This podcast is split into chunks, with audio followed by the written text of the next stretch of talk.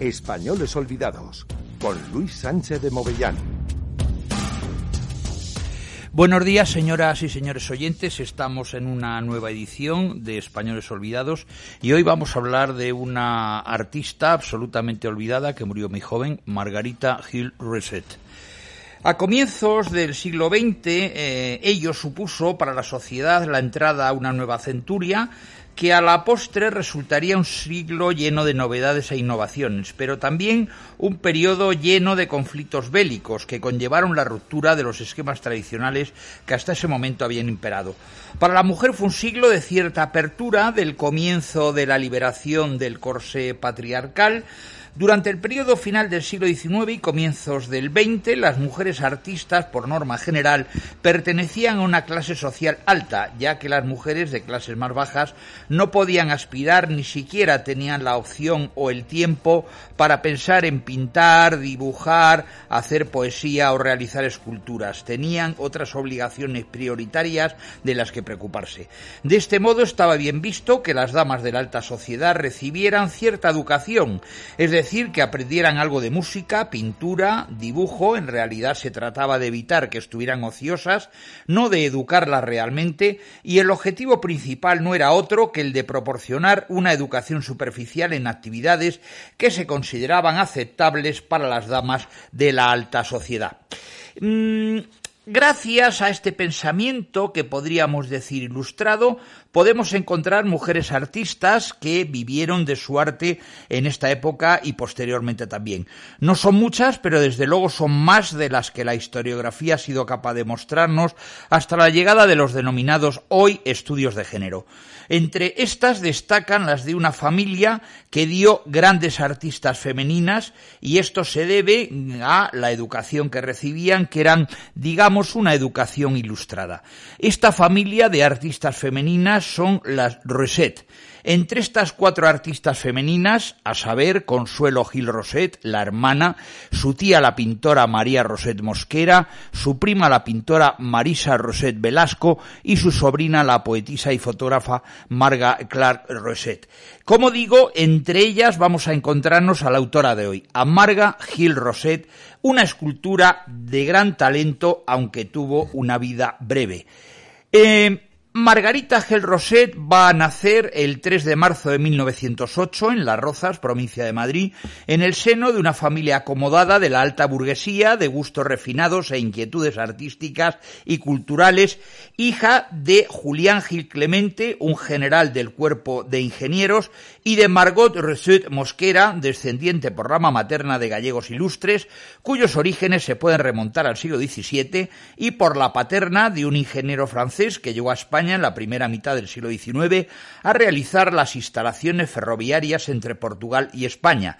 Fruto de este matrimonio nacieron, aparte de Margarita, Consuelo, su hermana Consuelo en 1905, su hermano Pedro en 1910 y el pequeño Julián en 1915.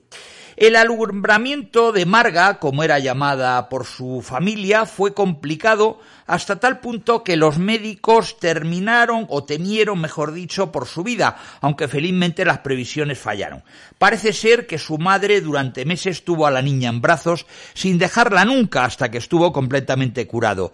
De hecho, eh, se ha contado que su familia eh, cuenta, mejor dicho, eh, que Marga apoyaba la manita en la barbilla de su madre y tanto fue el tiempo que pasó junto a ella en aquellos meses cuando por fin la pequeña tuvo buena salud y podía dejarla en la cuna, a Margot su madre le quedó una señal en la barbilla, allí donde Marga ponía su manita que tardó semanas en desaparecer.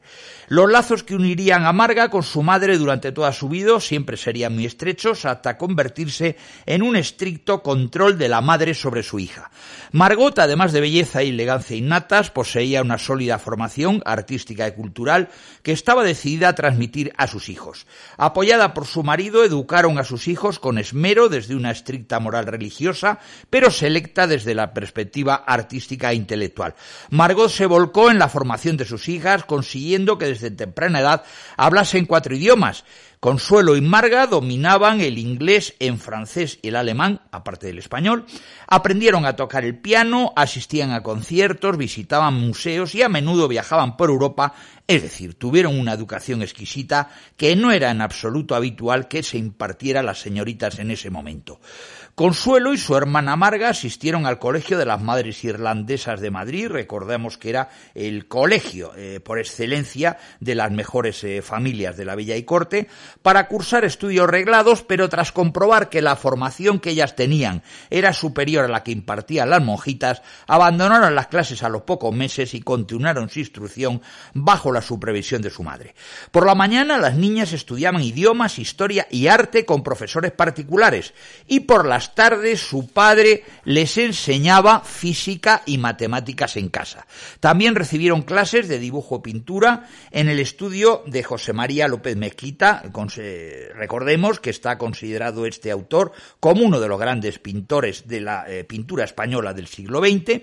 Consuelo también va a mostrar una mayor inclinación por la escritura y ya compone sus primeros versos, mientras que la autora que hoy tratamos, Marga, a su vez tiene una predisposición especial por el dibujo, y ambas impulsadas por la exhaustiva y elitista educación familiar que fluía en dirección contraria a las convenciones sociales del momento. Pronto empezaron a despuntar una en el ámbito de la literatura, Consuelo, y otra en el arte, Marga, y así acabaron deslumbrando al Madrid cultural de la época. Margarita dibujaba e ilustraba cuentos con apenas siete años de edad en 1915. Escribe e ilustra para su madre un cuento titulado La Niña Curiosa.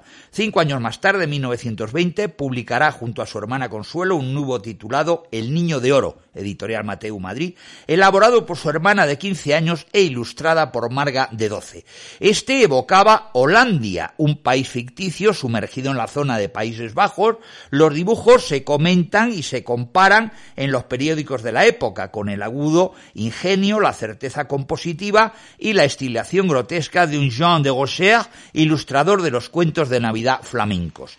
Tres años más tarde, en 1923, realiza las ilustraciones del cuento infantil escrito por Consuelo en francés titulado Rose de Bois, en la librería eh, Plon, eh, París, el Niño de Oro tiene 48 mm, páginas donde encontramos 22 ilustraciones y el último que hemos citado, Rose de Bois, 93 páginas con 40 láminas sin tener en cuenta las portadas de ambos libros que también eh, diseñó Marga. El relato va a transcurrir en un lugar lejano y místico, como en el primer cuento, y describe una historia fantástica con princesas, guerreros y demonios que se desarrolla en las selvas de la India.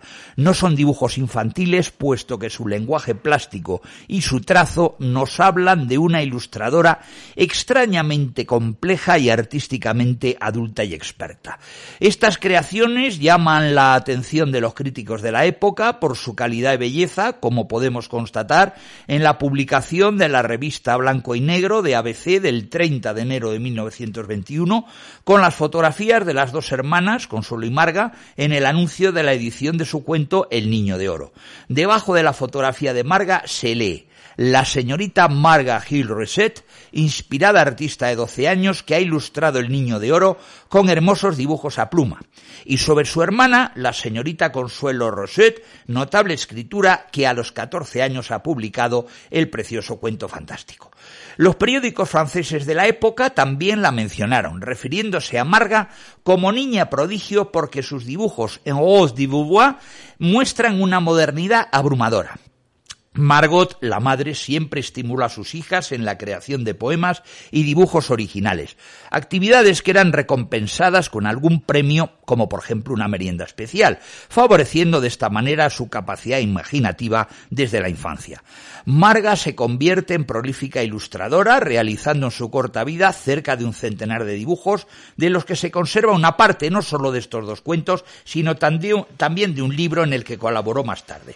En 1933 justo después de su muerte, se publica esta obra titulada Canciones de Niños, editorial Signo Madrid, con cubierta diseñada por Juan Ramón Jiménez, poemas de Consuelo, su hermana, y música de su marido, José María Franco Bordons, que era director de orquesta y compositor, y tres ilustraciones de Marga donde se observa la esquematización que procede a la abstracción.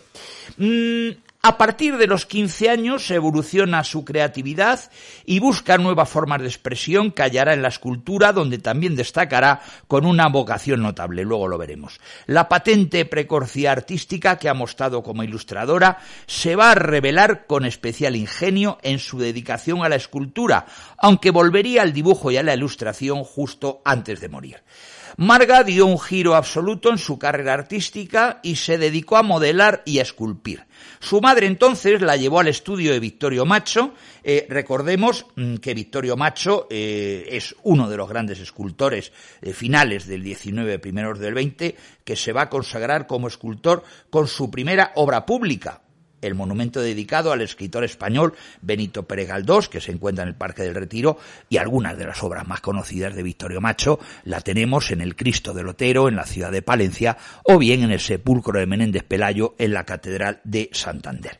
Bien, mm, la verdad es que, aunque la madre le lleva, como hemos dicho, al estudio de Victorio Macho, este se nega a darle clase por una razón muy sencilla, para no estropear o contaminar su talento creativo. Y desde entonces Marga va a iniciar una carrera autodidacta.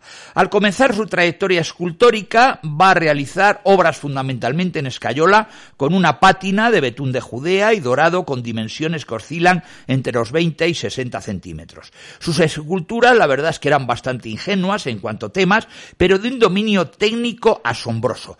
Algunas recordaban a los dibujos de Ferrandiz, todas la verdad que eran manifiestamente orientales. Sus personajes, carentes de belleza física, no muestran influencia alguna de las tendencias estéticas del momento y sus obras van a resultar de una gran originalidad, singulares y únicas. Fue una artista de vanguardia que a pesar de su juventud demostró gran talento, aunque no será reconocida hasta 1930 cuando expone su trabajo por primera vez. Recordemos que es una de las grandes artistas de la generación del 27, eh, pero condenada al olvido por razones que luego veremos.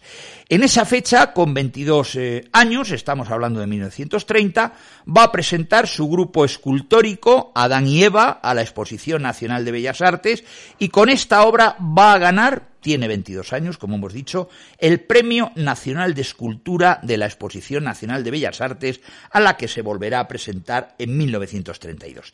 Bien, ella recibe excelentes críticas que hablan de exaltación agresiva del arte, del implacable rigor sarcástico eh, de sus estatuas, y de una artista pura, exacta, que no debía nada a profesores y maestros.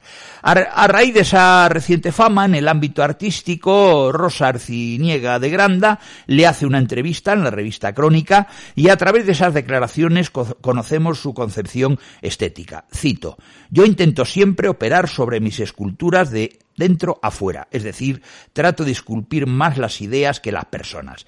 Mis trabajos en cuanto a la forma podrán no ser muy clásicos, pero por lo menos llevan el esfuerzo de querer manifestar su interior. El conocimiento que el artista tenía de la anatomía humana lo demuestran sus creaciones que destacan por la fuerza expresiva de sus figuras sometidas a un alto grado de estilización y cuyas taras fisiológicas son mostradas con gran realismo y con sentido armónico y sarcástico a la vez. Mm, de esta forma, mm, Marga deja mm, claro, o nos deja claro, cómo su fuerza creadora se imponía a la técnica y al aprendizaje que se consideraba académicamente correcto.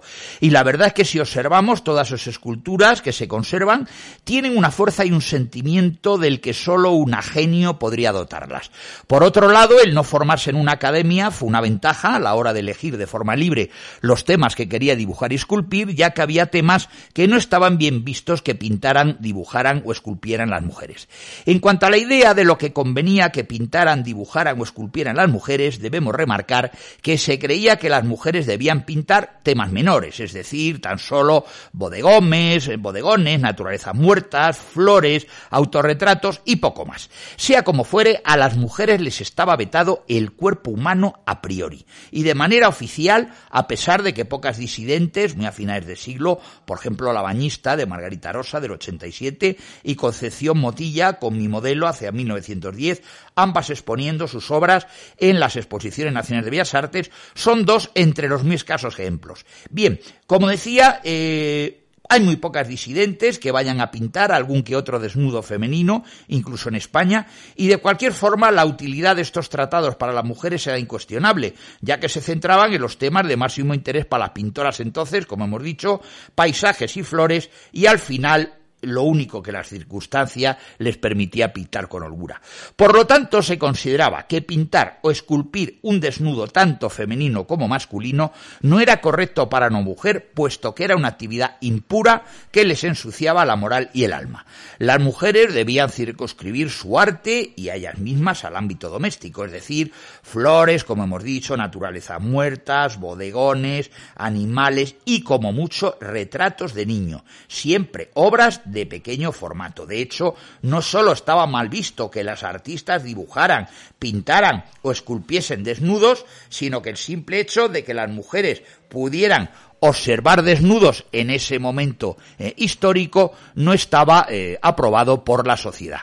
Queda claro que el hecho de que las artistas femeninas pudieran llegar a pintar, esculpir, a tan solo bocetar un desnudo, ya fuera masculino o femenino, era un reto. Fue un reto para Marga y Marga lo hizo. Estas creadoras no recibían formación artística para ello. Las clases del natural y de anatomía pictórica, como se pueden suponer ustedes, estuvieron vetadas para las artistas femeninas por lo menos hasta finales del siglo XIX, cuando empiezan a acceder tímidamente a algunas de estas clases. Sin embargo, como Marga eh, fue autodidacta, creó siempre lo que le pareció bien o le apeteció. Bien, mm, en 1931, en el ámbito escultórico, se vive una tendencia al realismo, próximo al expresionismo centroeuropeo, que involucra al artista con la realidad y le impone alejarse de la belleza. Estas características son visibles en las obras de Marca, joven introvertida que se encerraba en su taller, donde se dedicaba muchas horas diarias a su trabajo. Todas sus creaciones escultóricas se realizaron en piedra, bronce y en madera, con un estilo propio y siempre mostrando una visión muy pesimista de la condición humana. Entre sus composiciones destacan Para toda la vida, de 1931, y La mujer del ahorcado, de 1932, que sobresalen por la gran calidad técnica, sobre todo en lo que se refiere al uso del puntero y la gradina en piedra y granito. Eh, fue la primera mujer y uno de los primeros artistas eh, que se atrevieron con materiales tan sólidos como digo la piedra y el granito. Eh, digamos que ese uso del puntero y la gradina la modernidad y la elocuencia de sus composiciones, eh, que siempre ilustraban la fealdad anatómica y cuya temática recurrente iban a ser siempre la soledad y el desamparo. Nos va a mostrar claramente una concepción pesimista de la vida el artista que hoy estamos tratando. Actualmente se conservan 26 obras, 16 de ellas originales y las otras 10 son reproducciones de las originales, ya que Marga, al igual que la artista francesa Camille Claudel, con la que se han establecido ciertos paralelismos, que no vamos a entrar ahora, al final de su vida quisieron destruir toda su obra, como si pretendieran no dejar rastro de su paso por este mundo. Marga destrozó gran parte de sus creaciones antes de suicidarse, ya les estoy adelantando eh, la fatal terminación, por lo que desconocemos la envergadura de sus producciones el número exacto de sus obras, ya que no existen fotografías, y su trágico destino nos ha impedido deleitarnos con su talento y lo que podría haber sido su trayectoria artística. En 1932 se cruza en su vida Juan Ramón Jiménez y su esposa Zenobia Camprubí, acontecimiento que la uniría para siempre a la figura del poeta y la llevaría a un prematuro y dramático final por el que pasará a la posteridad para el gran público y no por su faceta como creadora y artista. Ello me parece una tremenda injusticia. Marga eh, va a conocer al matrimonio Jiménez Camprubí en 1932 en un recital de ópera, cuando les presentó la cantante rusa de ópera Olga Bauer von Bilecka, ella admiraba a Zenobia desde su infancia porque era la traductora al castellano del poeta indio Rabindranath Tagore y poco tiempo después les propone esculpir los bustos de ambos y ellos aceptan convirtiéndose en habitual las visitas al hogar del matrimonio para esculpir el busto de Zenobia en piedra, el único que llegó a realizar y que actualmente se conserva. En el transcurso de la creación se va a estrechar la relación de Marga con Zenobia y se sucede en las conversaciones sobre sus intereses estéticos. Al mismo tiempo, Juan Ramón quiere ayudarla en su formación artística, recomendándole su marcha a París o Londres para aprender con los creadores eh, de vanguardia, pues opina que el talento de Marga está sumergido y sometido a las influencias de sus padres. Juan, Ramón deviene también en su mentor eh, poético, una especie de pigmalión, podríamos decir, y a veces Marga suele dejarle sus poemas para que los repase y le corrija errores. La admiración por el maestro se transforma pronto en un enamoramiento apasionado y no correspondido que se plasmará en un diario, testimonio excepcional de sus profundos sentimientos, su peculiar sensibilidad y la progresiva tristeza que se apodera de ella. Su diario habla de amor y muerte con referencias a la propia autoría, a la obra artística y al proceso creador, que Marga veía como vínculo con el amado y en sus letras se refleja la agonía del artista precursor. El diario de escasa extensión, escrito a lápiz y sin apenas fechas, un miércoles 22 en sus inicios y los días postreros, domingo, último, lunes, noche, debió ser compuesto tal como han confirmado las noticias de sus familiares en el último mes de vida, en julio, como si lo concibiera porque sabía cuál iba a ser el final.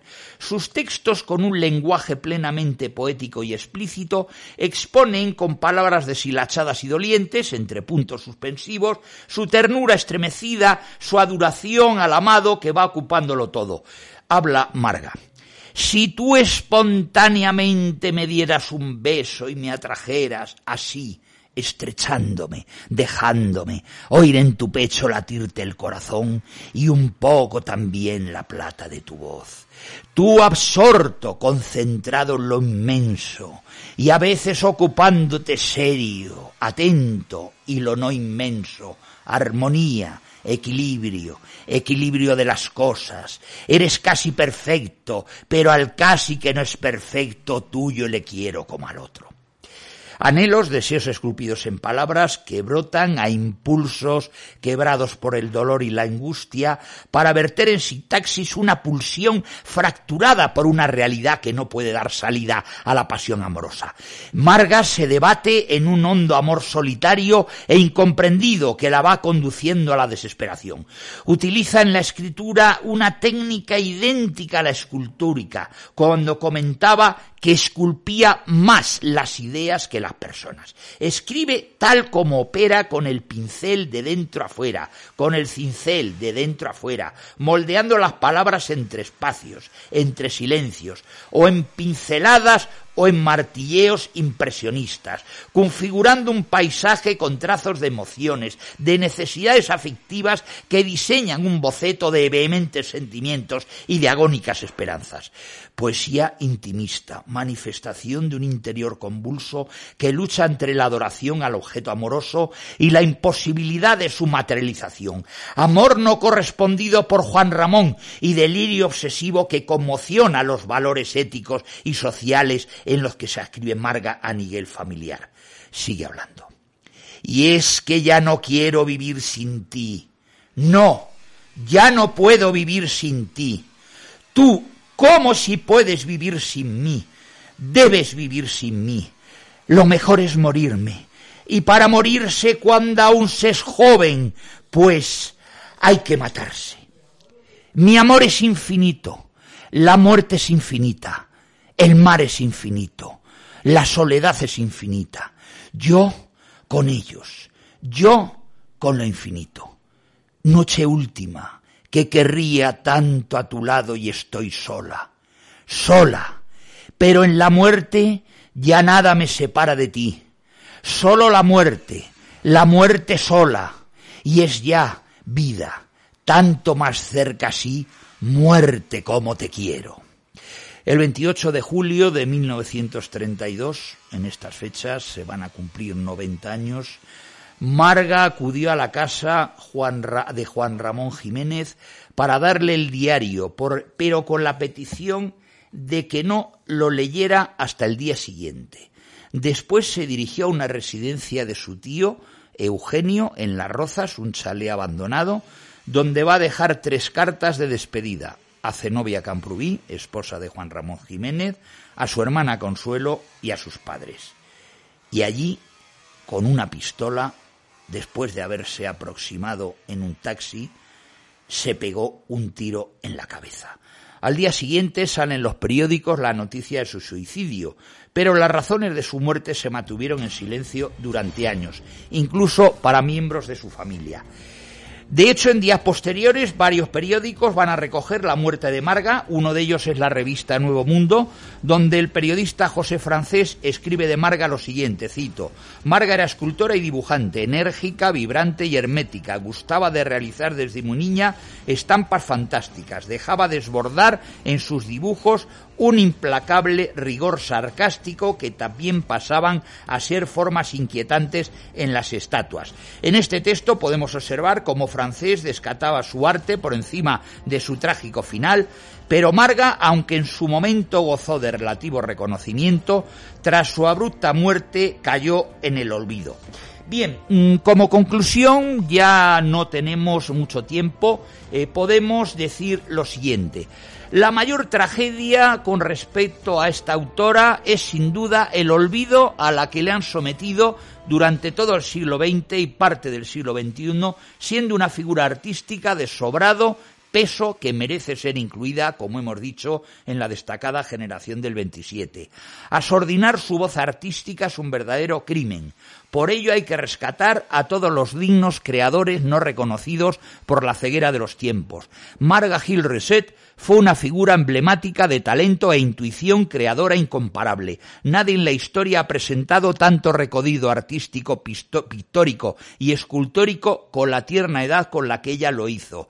Solo hay un caso en la historia que se asemeja a su progreso y fue en la música, Mozart. Reflexionar sobre la altura de su talento con esta comparativa quizás no sea más didáctico. La memoria sobre Marga Gil Rosé debe ser resucitada. Los genios nos sobran en un país de hastío y olvido. Marga fue mucho más que una suicida enamorada, fue una niña prodigio con un don extraordinario para el dibujo y la escultura. Si hubiera vivido más tiempo, seguro que hubiera ocupado un lugar relevante en el mundo del arte y de la cultura de nuestro país en el siglo XX. Marga sigue viva entre nosotros, porque las grandes creadoras nunca mueren. Fue una artista nata y autodidacta, tremendamente instintiva, que no debió nada a profesores ni a maestros. Trabajaba sin hacer boetos, sin hacer bocetos y sin rectificar. En ella todo estaba como un don que pudo desarrollar y desarrolló de manera precoz. La energía creadora de Marga era inagotable, pero su fragilidad también. Es probablemente uno de los ejemplos más duros y singulares del expresionismo español un artista cuya breve existencia nos privó de un genio y de un talento tan insólito y notable, sino también porque simboliza la liberación de un espíritu romántico y sensible que hasta muy recientemente, prácticamente hasta hoy, agonizaba en el silencioso y frío olvido. Nada más y hasta aquí una nueva edición de Españoles Olvidadas. Muchas gracias por su atención, señores oyentes.